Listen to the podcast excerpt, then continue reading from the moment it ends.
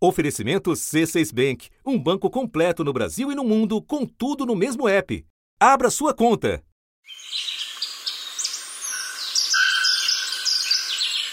Uma colcha de retalhos, onde grande parte da vegetação nativa foi destruída, dando lugar às maiores cidades brasileiras.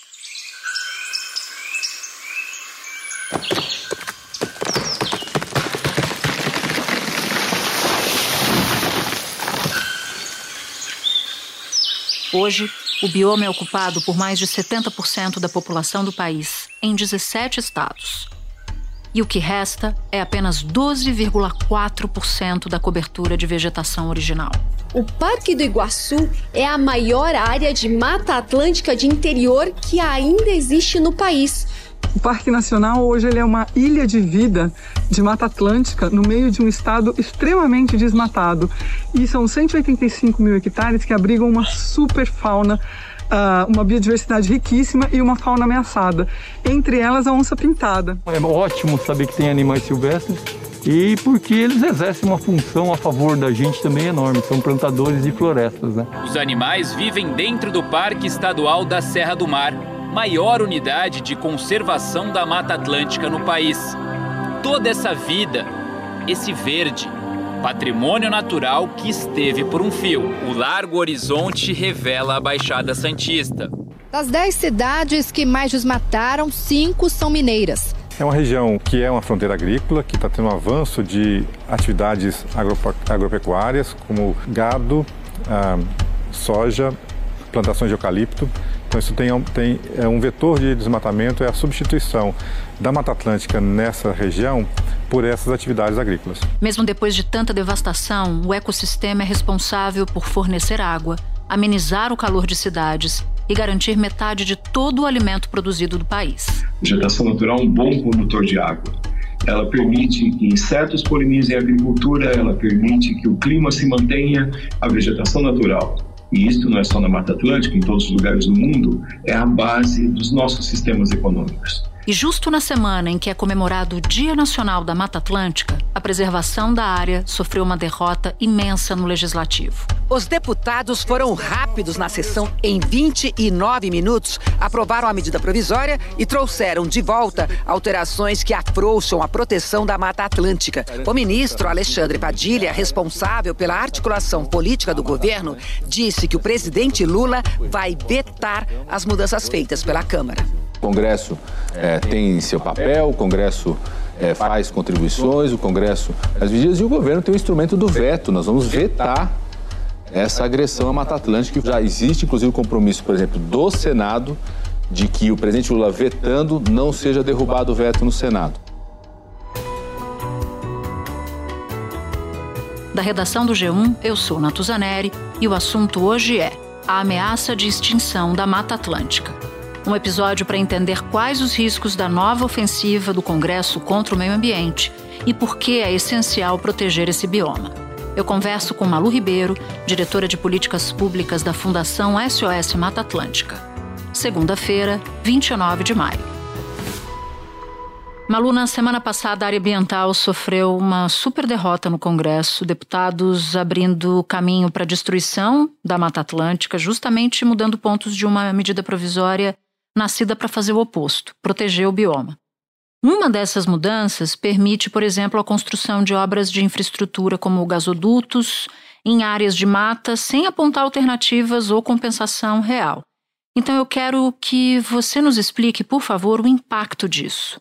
É muito grave, porque essas matas é, primárias são as que detêm a maior biodiversidade da Mata Atlântica, né? são aquelas matas originárias, que têm espécies até é, endêmicas que a ciência ainda nem descobriu. Então, é, permitir o desmatamento nessa floresta e é, rasgar a lei do bioma, do único bioma brasileiro que tem uma lei especial até hoje, é uma afronta à defesa dos patrimônios naturais que o Brasil detém.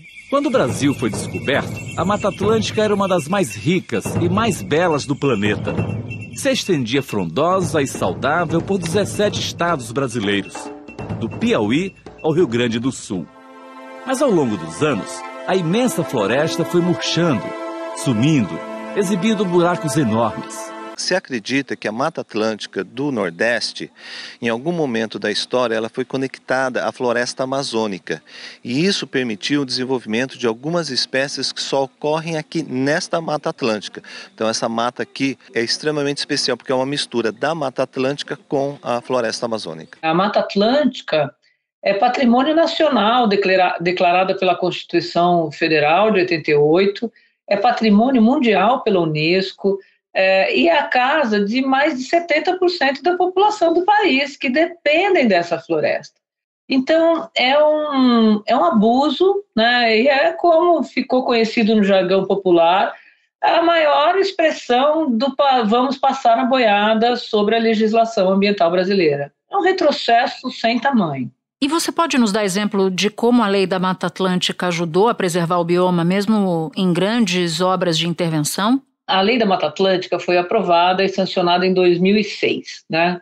É, nós tínhamos um índice de desmatamento no bioma que era da ordem de 110 mil hectares por ano. Por isso a gente chegou a perder quase que a totalidade da floresta, restando aí menos de 7% de sua cobertura florestal original. É, com a edição da Lei da Mata Atlântica, esse desmatamento veio caindo gradativamente e chegou ao menor patamar, que foi da ordem de 11 ou 10 mil hectares por ano. E dos 17 estados do bioma, 11 chegaram no nível do desmatamento zero e 11 dos estados mais desenvolvidos economicamente do país e mais populosos, né? como, por exemplo, São Paulo, Rio de Janeiro, Espírito Santo. A lei da Mata Atlântica determina que a área desmatada, sem ter mesmo nenhuma árvore restante, ela continua pertencendo ao bioma. Por isso, ela é embargada, não podendo ter qualquer atividade no local.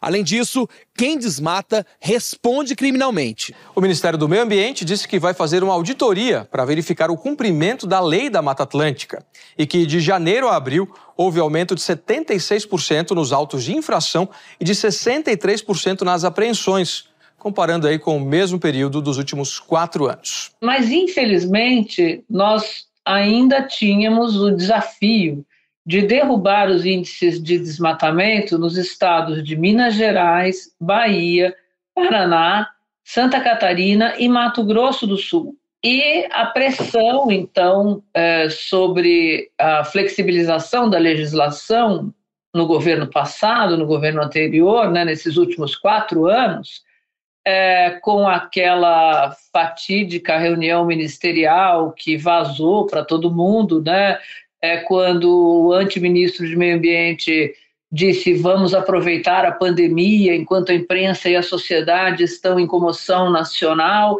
e passar a boiada sobre as normas infralegais era da Mata Atlântica, da lei da Mata Atlântica que ele estava falando. E a partir dali, o desmatamento voltou a subir exponencialmente, porque o sinal que foi dado pelo governo é que ia poder desmatar que o governo não ia fiscalizar e ia flexibilizar a legislação. A partir de então, a gente vem novamente acumulando recorde de, de desmatamento na Mata Atlântica, é, com gravíssimas consequências para as populações, principalmente diante da emergência climática que a gente está vivendo. Que entre outubro de 2021 e de 22, mais de 20 mil hectares da floresta foram derrubados, área equivalente a 20 mil campos de futebol destruída em um ano. Apesar da queda de 7% de um ano para o outro, a área desmatada é a terceira maior dos últimos sete anos, 76% acima do valor mais baixo já registrado na série histórica, de pouco mais de 11 mil hectares, entre 2017 e 2018. Os estados que mais desmataram foram Minas Gerais e Bahia, seguidos do Paraná, Mato Grosso do Sul e Santa Catarina. Esses cinco estados concentram 91% do desmatamento da Mata Atlântica. O texto ele muda regras para uso do solo de margens de rios e lagos. E aí eu te pergunto, qual seria o impacto da dispensa de consulta a conselhos ambientais, que é o que prevê a legislação em vigor, sobre esse tipo de uso do solo? Essas áreas, que são áreas essenciais tanto para garantir a qualidade da água como a perenidade dos rios, né? Porque a mata ciliar e a mata atlântica no entorno das áreas de preservação permanente, ela faz uma função de reguladora do clima. Então, no período de seca, ela retira a umidade do ar, leva essa umidade para o lençol freático, reabastece os aquíferos e os rios são perenes, eles sofrem menos principalmente com a evapotranspiração do clima, né? Rios e mananciais, então, ficam mais saudáveis e perenes. Quando a gente retira essa camada protetora é, do entorno dos rios, vem os temporais, os períodos de chuva, e o solo é carreado para o rio, para o leito do rio ou para o leito do reservatório, do manancial. Ele vai ficando assoreado e as enchentes se tornam então muito mais graves. Né? Sem contar que esse solo erodido que vai assorear os rios e vai, portanto, acabar com a vida útil dos rios, ele, é, se tiver ocupado por pessoas, né, por ocupações, moradias ou atividades econômicas, elas serão diretamente afetadas com problemas gravíssimos, como a gente assistiu agora é, no litoral de São Paulo, em São Sebastião. Ou... Foi na madrugada do dia 19 de fevereiro quando a intensa chuva atingiu o litoral de São Paulo. Foram registrados 683 milímetros em apenas 24 horas, a maior chuva da história do Brasil, segundo o Semadem e o INMET. 64 pessoas morreram em São Sebastião vítimas do temporal. Aquelas tragédias anunciadas que ocorrem, que vêm ocorrendo cada vez com mais intensidade é, no Rio de Janeiro, na região serrana, é, no Nordeste e na, no estado de Santa Catarina, né, nos, nas regiões de vales e montanhas, é, levando a óbito pessoas. A gente tem que lembrar que a gente está no contexto da crise climática e da crise da biodiversidade, né?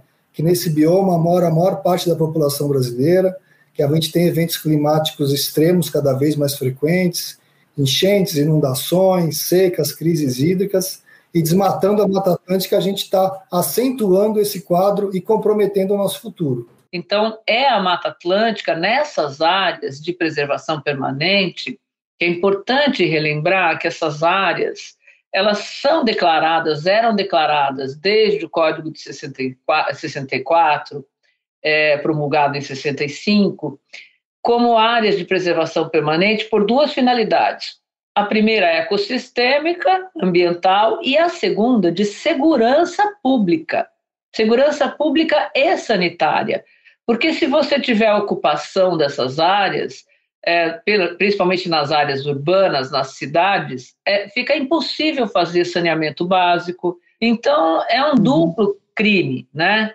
É, condenar as pessoas a viver em áreas de risco. E com os eventos climáticos extremos, a tendência é que esses riscos sejam cada vez maiores e mais recorrentes, né? aconteçam com mais frequência e com maior intensidade. É, e, e, é bom lembrar, Natuza, que a Câmara dos Deputados já aprovou um projeto de lei que foi sancionado pelo presidente Bolsonaro é, e que repassa aos municípios a competência de estabelecer as metragens das áreas de preservação permanente é, urbanas, e isso está judicializado no Supremo Tribunal Federal é, com julgamento já marcado. Não havia necessidade alguma de colocar isso na medida provisória. A MP original, editada pelo então presidente Jair Bolsonaro, tratava da prorrogação do prazo para que imóveis rurais aderissem ao programa de regularização ambiental. Mas no fim de março, os deputados incluíram no texto os chamados jabutis, que facilitam o desmatamento. O Senado derrubou esses jabutis e agora os deputados ignoraram a decisão dos senadores e voltaram a incluí-los. Entre outros pontos, o projeto permite desmatamento da floresta, inclusive de áreas intocadas, para obras de infraestrutura, bastando a autorização da prefeitura e dispensando o estudo de impacto ambiental. Espera um pouquinho que eu já volto para falar com a Malu. Com o C6 Bank, você está no topo da experiência que um banco pode te oferecer. Você tem tudo para sua vida financeira no mesmo app, no Brasil e no mundo todo a primeira conta global do país e atendimento personalizado, além de uma plataforma de investimentos em real e dólar com produtos exclusivos oferecidos pelo C6 em parceria com o JP Morgan Asset Management. Quer aproveitar hoje o que os outros bancos só vão oferecer amanhã? Conheça o C6 Bank. Tá esperando o quê? C6 Bank. Outro ponto da medida acaba com a obrigatoriedade de corredores ecológicos nas unidades de conservação.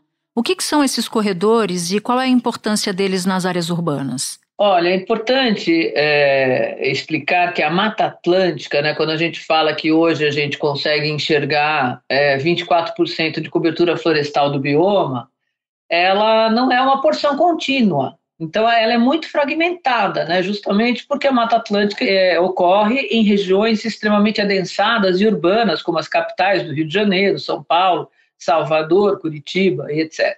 Então, os fragmentos florestais, eles estão distantes um dos outros, e quando a mata não tem conectividade, ela vai empobrecendo geneticamente. Esses corredores é, ecológicos, eles seguem os rios e formam, então, uma conexão entre os fragmentos de floresta que estão isolados. E, assim, não há perda de biodiversidade. Um exemplo bem objetivo do, da consequência disso é quando você tem um parque, uma área protegida e uma estrada duplicada que corta esse parque, parque e uma pequena parte de mata fica do outro lado da pista.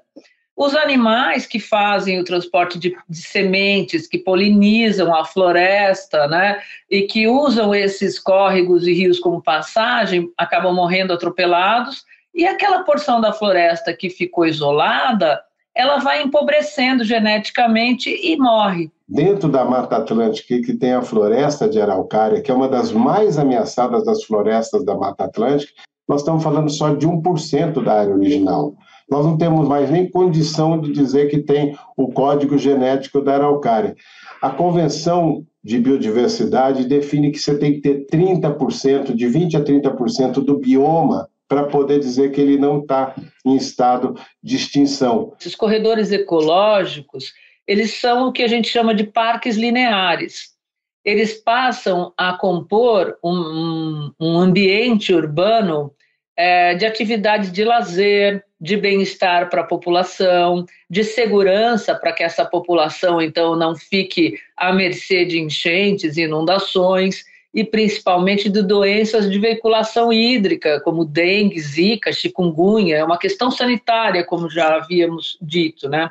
E um bom exemplo de como a legislação ambiental vem funcionando e que não era necessária essa medida provisória para conciliar infraestrutura, desenvolvimento econômico com a proteção da Mata Atlântica, é uma grande obra que, que foi licenciada na região metropolitana de São Paulo, que é o Rodoanel Metropolitano. Essa grande obra, ela desviava e conectava as rodovias, passando por áreas de mananciais importantes da região metropolitana de São Paulo, reservatório Billings, Guarapari, Piranga e parte do reservatório do sistema Cantareira do outro lado. Uma das medidas compensatórias deste é, rodoanel foi é, criar 120 parques lineares no município de São Paulo, na cidade de São Paulo, fazendo a conexão entre as matas, a Mata Atlântica protegida da Zona Norte com a Zona Sul. Né? E dessa forma, criando então espaços de lazer e de convívio para a população. É, vários desses parques lineares foram passando também por projetos de saneamento básico, que faziam parte das obras de despoluição do rio Tietê, que envolvia todos os córregos, afluentes, e alguns deles eu posso citar até aqui um rio muito emblemático para o país, que é o rio Ipiranga. Então, não precisa mudar a lei, não precisa acabar com o licenciamento ambiental, endemonizando o licenciamento ambiental como se isso fosse uma mera é, é, um mero carimbo burocrático e cartorial. Entre outras mudanças, a comissão passou a gestão do cadastro ambiental rural, que é utilizado para manter a base de cadastro de imóveis rurais e fazer o controle do desmatamento do Ministério do Meio Ambiente para o Ministério da Gestão e da Inovação em Serviços Públicos. O Meio Ambiente perdeu ainda a Agência Nacional de Águas, que passou para o Ministério da Integração e Desenvolvimento Regional. A ministra do Meio Ambiente, Marina Silva, disse que o governo está vivendo as contradições condições de ser um governo de frente ampla. Eles estão transformando a medida provisória da gestão do governo que ganhou na medida provisória do governo que perdeu em várias agendas, sobretudo na agenda ambiental e dos povos indígenas. Mas nós temos que resistir. O licenciamento ambiental ele visa melhor projeto, as melhores escolhas, os melhores traçados, é, ele visa também integrar as obras de infraestrutura, é, os empreendimentos ao bem-estar da sociedade. É para isso que existe o licenciamento ambiental e é para isso que existe a legislação ambiental brasileira. Malu, mesmo com a legislação atual que a Câmara agora está tentando mudar e piorar, o desmatamento persiste. Mas eu queria fazer uma pergunta uma pergunta muito ampla para você. Não sei se ela é de fácil resposta, mas um exercício aqui de imaginação. O que, que aconteceria se a Mata Atlântica simplesmente desaparecesse?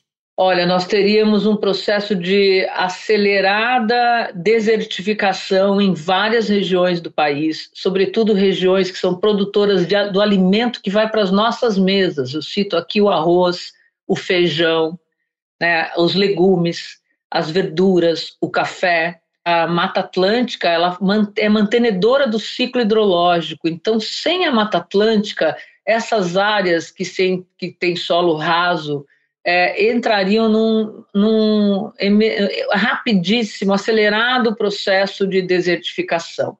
E também nós teríamos muitos eventos é, com mais vítimas é, da nossa população, como deslizamento, desmoronamento de encostas, é, agravamento das enchentes, crises hídricas extremamente intensificadas, seria uma tragédia, um suicídio geral. Bom, e não dá para deixar de te perguntar como as derrotas recentes do Ministério do Meio Ambiente podem repercutir na visão do que o Brasil está fazendo em relação à preservação ambiental. Na sua avaliação, Marina Silva perde força? Como é que fica o combate ao desmatamento? Como é que fica o cartão de visita da preservação ambiental do governo com essa boiada que também passou em outros pontos do, da área ambiental?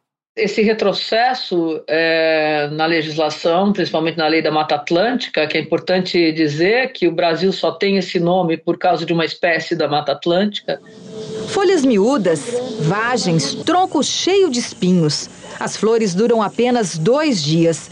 O pau-brasil pode atingir até 30 metros de altura e é dono de uma façanha única no mundo. Nenhuma outra árvore batizou uma nação é, seria é, um, uma negação de tudo que esse governo eleito, o governo do Luiz Inácio Lula da Silva, prometeu na COP26, né, prometeu para o mundo e está anunciando para o mundo. É, fechariam todas as portas. O Brasil voltaria a, a usar aquele, a receber aquele título de párea do, da humanidade, é, de um país que não é sério, que faz um discurso e não respeita as próprias leis. É, e nós não acreditamos que, que alguém possa querer isso. Né? Quem perde com isso é, principalmente o nosso agronegócio. A imagem do, da Marina no mundo, muita gente conhece, a imagem do Arthur Lira não. E isso tudo chama a atenção do mundo e deveria chamar a atenção do nosso Congresso também. Não é por outra razão que a União Europeia arrumou os argumentos que queria para dizer que não dava para negociar um acordo de livre comércio com o Brasil. Preocupações com a questão ambiental. Me parece que o Congresso Nacional, até esse momento, está fechado na sua própria bolha, contente em impor derrotas ao Executivo, mas talvez sem calcular os efeitos disso a médio e longo prazo. Efeitos que podem sim afetar o agronegócio brasileiro, que podem afetar os interesses desse mesmo Congresso. O nosso agronegócio que se coloca como pop, como extremamente importante para a nossa bacia, é, balança econômica, é o primeiro a sair perdendo com isso. O Brasil não ingressaria na OCDE, é, porque não conseguiu até agora, é, nós perderíamos novamente o Fundo Amazônia e a credibilidade total perante o cenário internacional. Malu, eu te agradeço muito por sua participação, por todos os esclarecimentos que você nos deu aqui. A gente volta a se falar com certeza, porque essa ofensiva do Congresso Nacional, na minha percepção, tende a não parar no que a gente viu nessa semana. Então já está convidada a voltar aqui para conversar com a gente. Muito obrigada, Natuza. Eu espero que a gente consiga aí o veto do presidente Lula e que, com o apoio do Senado, como tivemos durante a votação da medida provisória, é, a gente convença a Câmara dos Deputados a não voltar em marcha ré no Brasil, né? que a gente consiga é, seguir em paz. Ah, o meio ambiente é também um elemento de paz. Malu, muito obrigada. Valeu. Este foi o assunto, podcast diário disponível no G1, no Globoplay ou na sua plataforma de áudio preferida. Vale a pena seguir o podcast na Amazon ou no Spotify, assinar no Apple Podcasts, se inscrever no Google Podcasts ou no Castbox e favoritar na Deezer. Assim você recebe uma notificação sempre que tiver um novo episódio. Comigo na equipe do assunto estão Mônica Mariotti, Amanda Polato, Tiago Aguiar, Luiz Felipe Silva, Tiago Kazuroski, Gabriel de Campos, Nayara Fernandes e Guilherme Romero. Eu sou Natuzaneri e fico por aqui. Até o próximo assunto.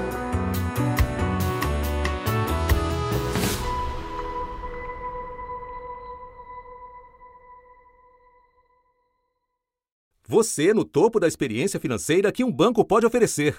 Escolha um banco completo no Brasil e em qualquer lugar do mundo. Abra sua conta no C6 Bank.